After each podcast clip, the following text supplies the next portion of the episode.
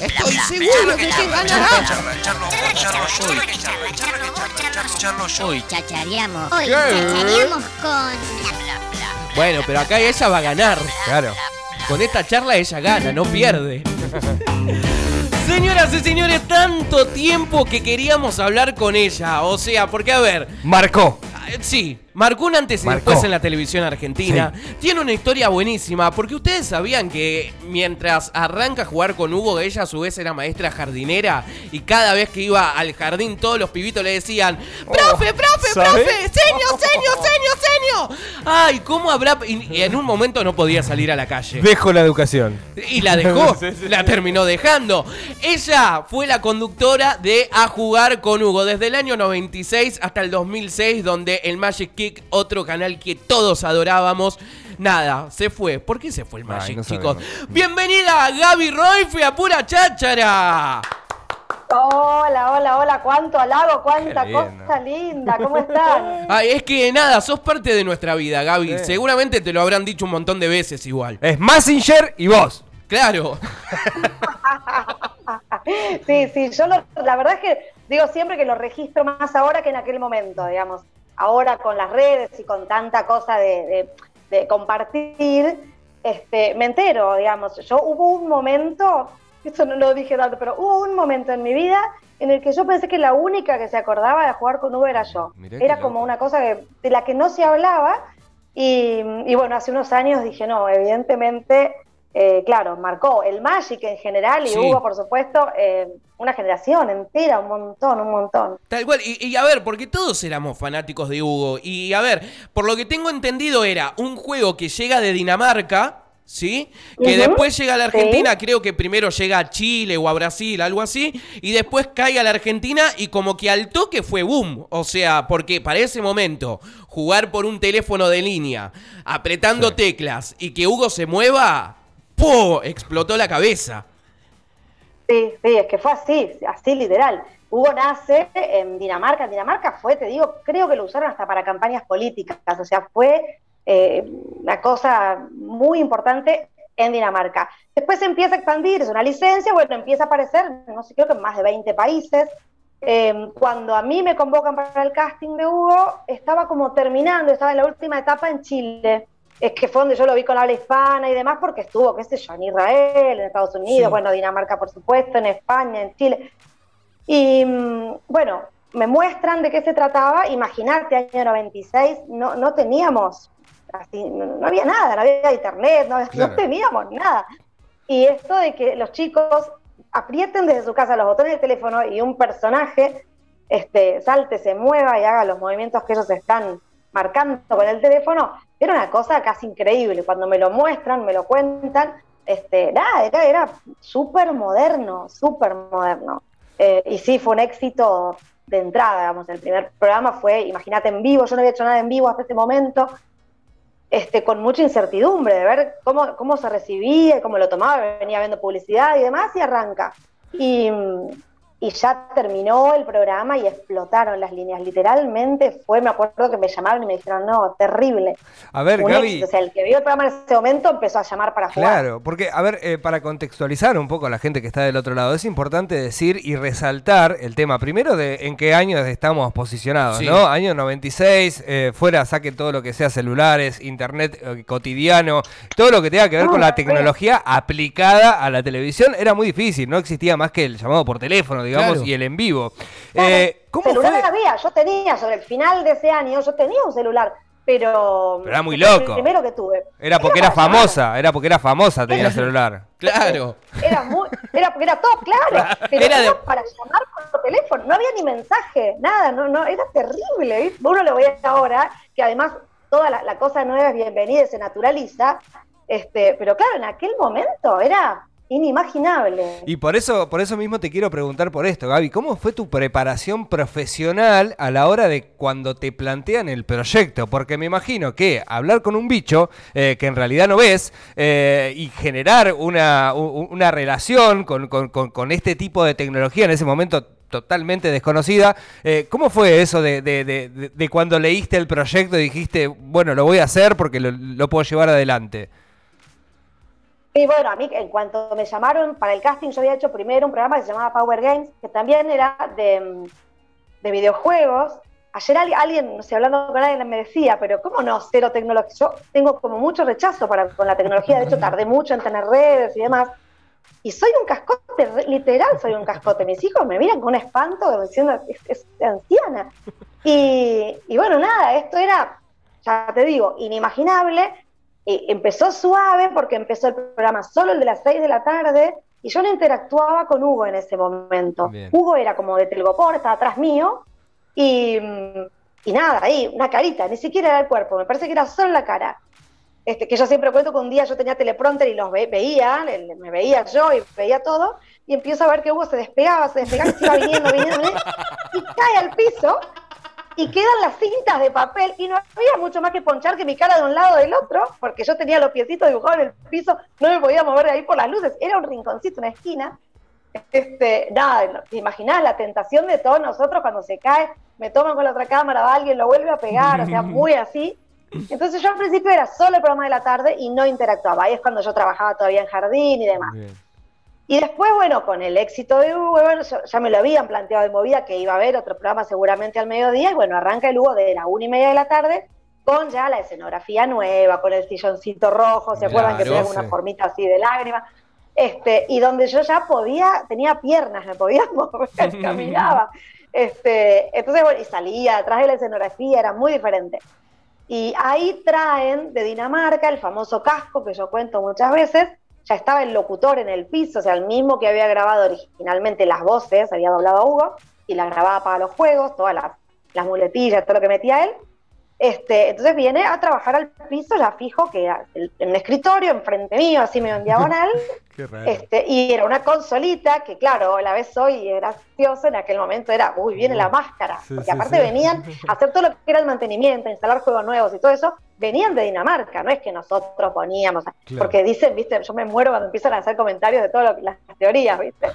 Pero no, venían de Dinamarca, ponían los juegos nuevos, bueno, vienen con el casco, llega el ca- y el casco era un casco, literal, con unos sensores hacia adelante, y el locutor movía así, tenía como unas cositas para pulsar, y, Hugo movía la boca, Hugo el que ustedes veían en la pantalla al lado mío, este, y con los botones, que la, la consolita que tenía delante también hacía lo mismo, digamos, Hugo movía los bracitos, el piecito que quedaba haciendo así, no era, no era una gran cosa, pero para el momento... Pero en ese momento, claro. Y ahí, y ahí, vos sabés que yo me lo imagino hoy, me causa gracia, porque para mí Hugo era alguien más. Yo hablaba con el monitor, bueno, él estaba enfrente, y, y yo hablaba y realmente interactuaba, o sea, yo lo miraba y hablaba, y estaba hablando como con ustedes ahora, o sea, era Claro. una- no sé si se percibía, Claro. pero para, inclusive cuando yo me sentaba en el sillón y él quedaba más lejos y metía bocadillos y yo lo miraba y me daba vuelta y realmente interactuábamos. Y después, bueno, al estar el locutor ahí todo el tiempo no era nada grabado. Entonces era, bueno,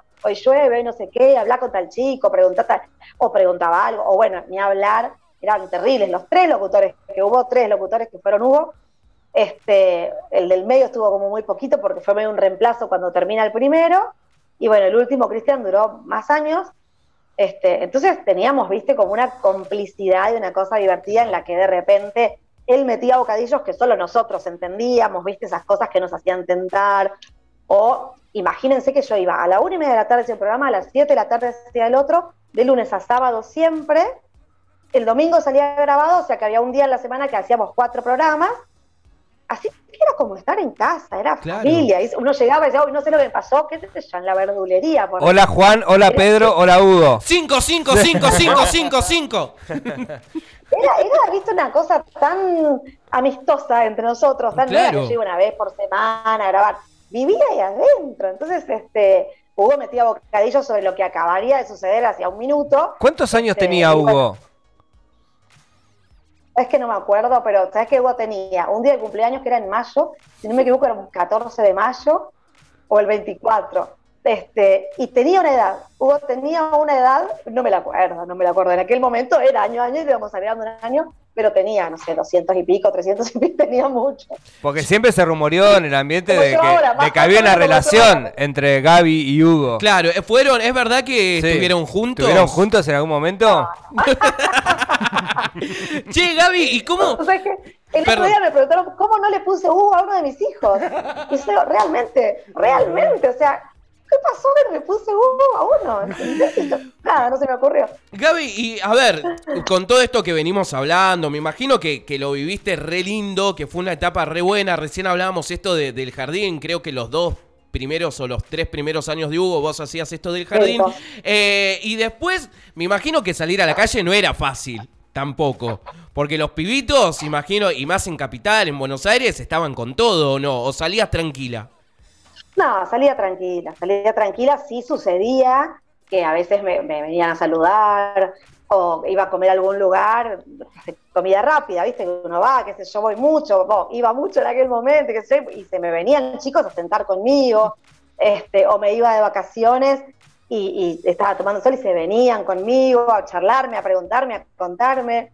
eh, pero no era como es ahora, ¿no? Esto que yo te digo que tengo conciencia ahora más que en aquel momento, ahora, así como ustedes me contactaron, hablo con un montón de gente y, y en aquel momento no, porque no existía, entonces el, el que te quería ver tenía que ir hasta el estudio, Claro. mandaban cartas, era bien difícil. Después sí, por la calle en algún momento sí, pero siempre bastante respetuoso, eran chicos. Yo trataba de ser también bastante atenta a, a- a estar pendiente de que, de, de que no quede una imagen fea, porque nada peor para un chico, viste, que ir a saludar a alguien que admira o Claro. que, o que se, se convierte en un par familiar y que no te dé bola, viste, que no, mm, claro. Bueno, no, yo trataba, de, el otro día moría de risa porque me escribe alguien, no sé, 32, 33, y me cuenta que jugó en el programa, un chico divino. y bueno, normal, me puse al día, te pude pedir disculpas. Me cuenta que fue un programa grabado, no sé si para vacaciones o para un domingo. Entonces me dice, fui al estudio, nervioso, te veía a través de un vidrio y te veía trabajando ahí, y bueno, y sí, y en el salud, no, no, no, no te pude saludar.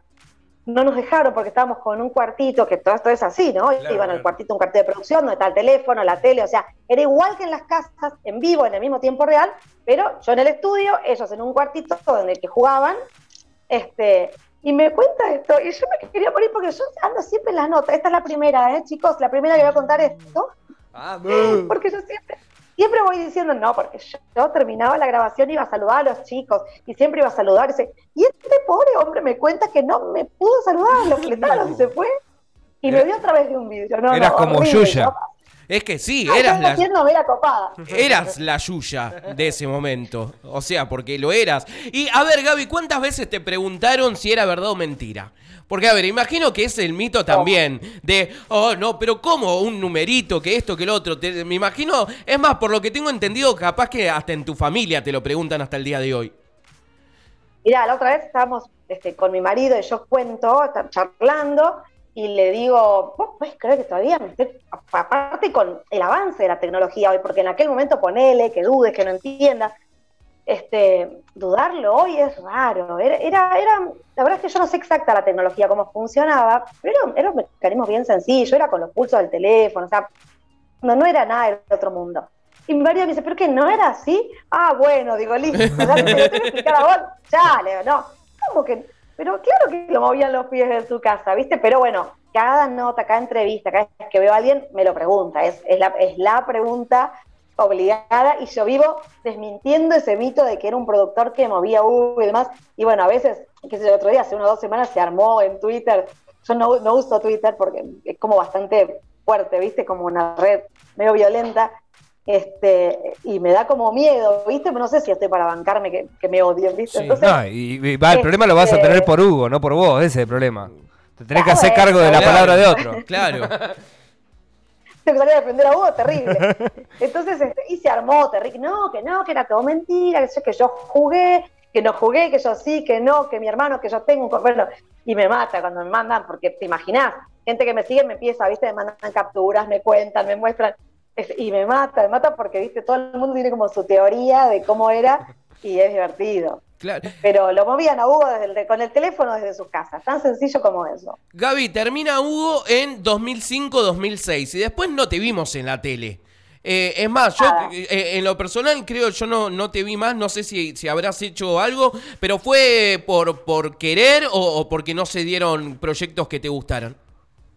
Bueno, un poco y un poco. Yo desde muy chica eh, para mí la maternidad tenía como una cosa, viste, así como, como está el que tiene muy claro que no quiere tener hijos y demás, más ahora, ¿no? En esta época donde es, es tanto más respetado. Antes una mujer que decía yo no quiero tener hijos era un espanto. Claro. Y ahora, bueno, vale.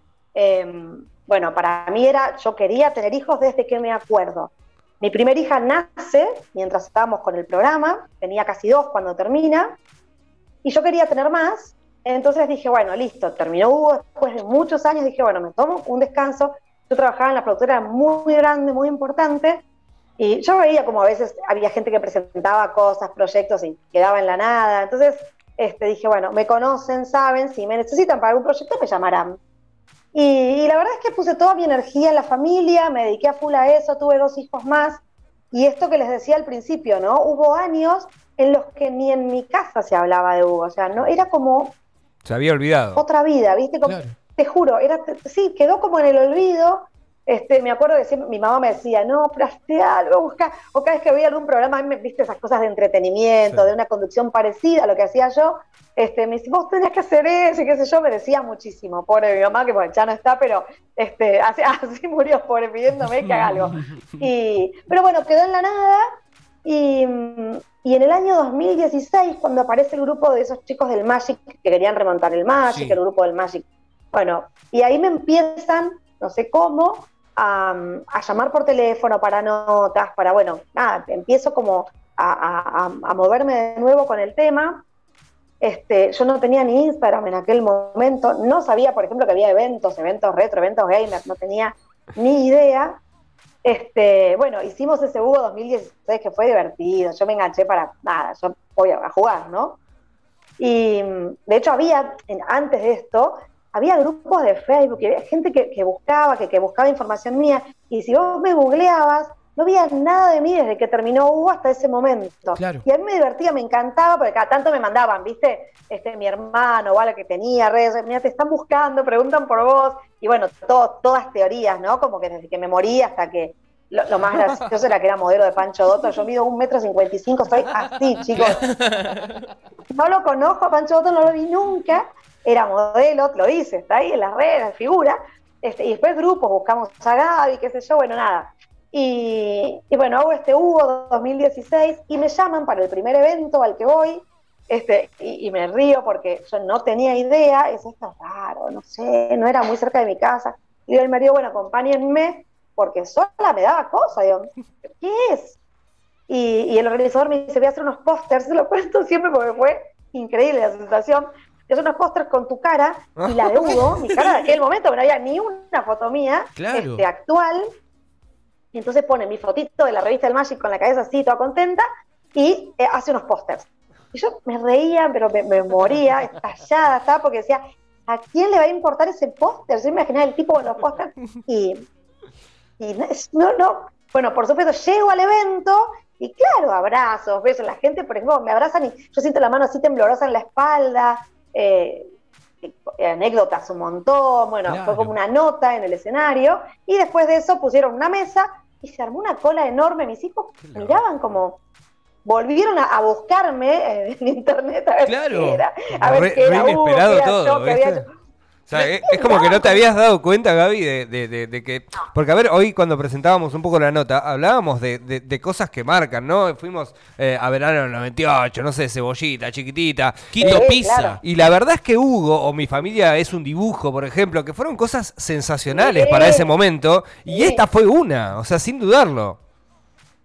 Sí, sí, sí, sí, por eso te digo que yo tengo conciencia mucho más ahora, ¿no? Ahora, hay cosas que me cuentan que, que yo no lo puedo creer, así como este chico me contaba lo de la grabación y, y con mucho cariño, divino.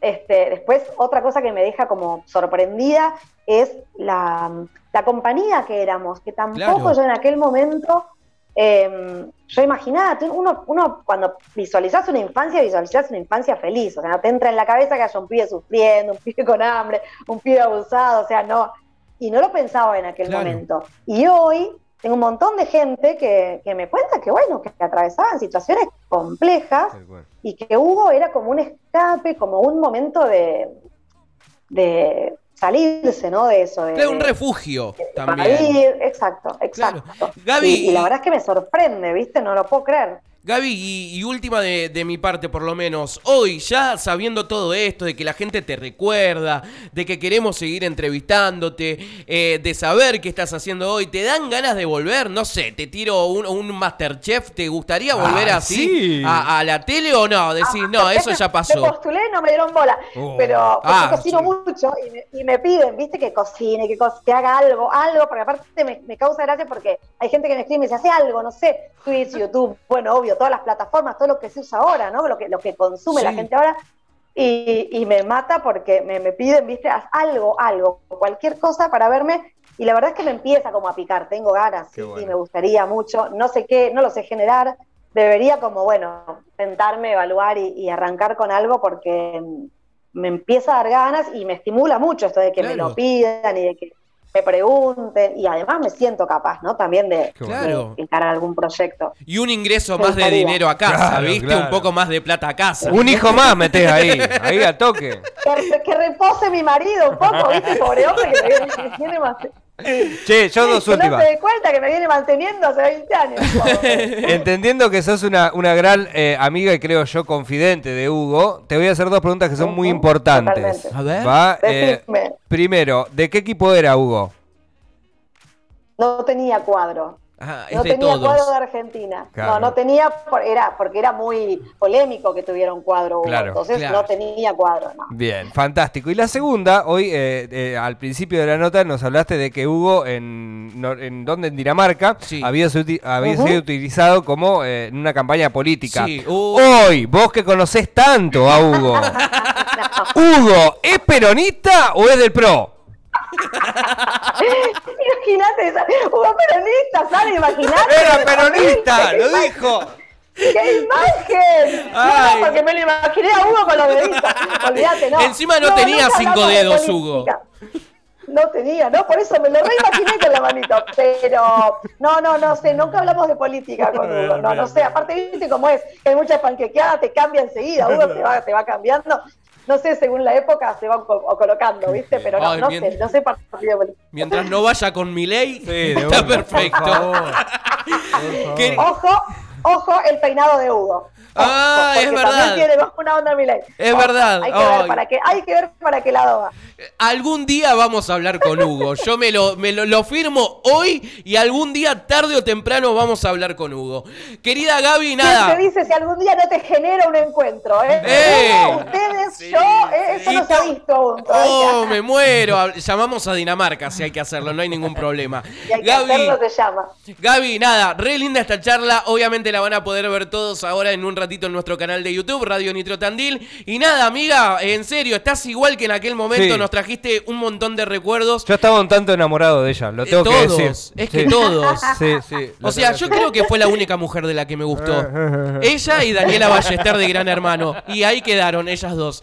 Eh, y me dicen mucho la Power Ranger rosa. Kimberly. Ah, mirá. ¡Eh! Yo- también, Bueno, estaba eh. Nati de nivel X también, que era furor en aquel momento. Qué bien nivel X. Eh, Yo era fanático de Pizza después también. De esa eran Chucho, como. Chucho, con, Chucho te, con Chucho te contacto, con Chucho estoy en contacto todo el tiempo. que e- Eran ellos. Gaby, nada, hermosa charla, te deseamos lo mejor y esperamos verte de vuelta en la tele dentro de poco tiempo. Un placer, chicos, gracias por el cariño, les mando un beso enorme, enorme. Así Besazo. pasaba, señoras y señores, nuestra amiga Qué Gaby grande. Roife, conductora de